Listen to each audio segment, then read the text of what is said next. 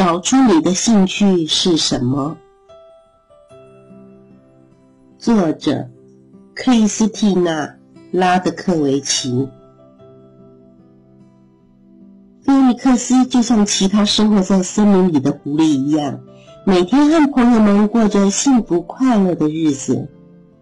有一天，菲尼克斯的朋友们决定举办一场才艺比赛，由大家一起选出森林里。最厉害、最天才的动物，松鼠说：“我要做出全世界最美味的蛋糕。”兔子说：“我要种一棵有着兔子形状、长得和我一样的植物。”啄木鸟说：“我要做一架飞行器。”青蛙说：“我要学习特技演员，做出最华丽的跳水动作。”尼克斯抓抓头。努力的想了又想，他还是想不出自己最擅长的事。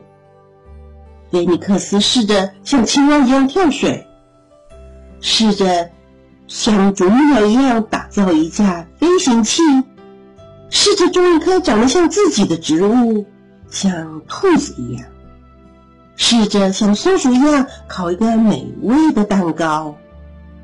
他尝试了各种不同的才艺。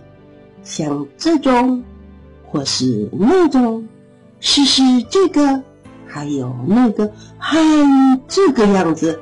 不管他多么的努力，还是没有一件事做得成。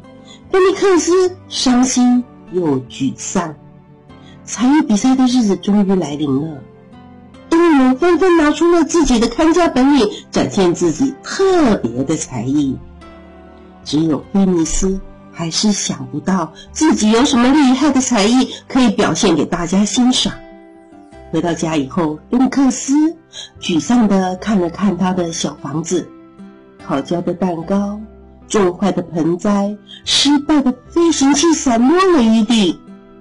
菲尼克斯尝试了好多好多的事情，但最后还是全都失败了。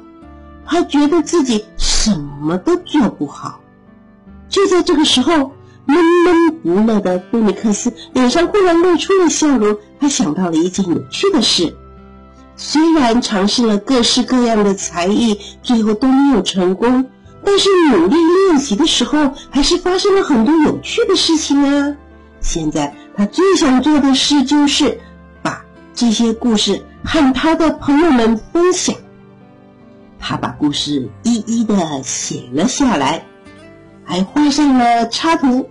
回想每一个奇妙的瞬间，简直快乐的停不下来。大家津津有味的聆听着菲尼克斯的分享，所有人都爱上了这些精彩的故事和他的图画。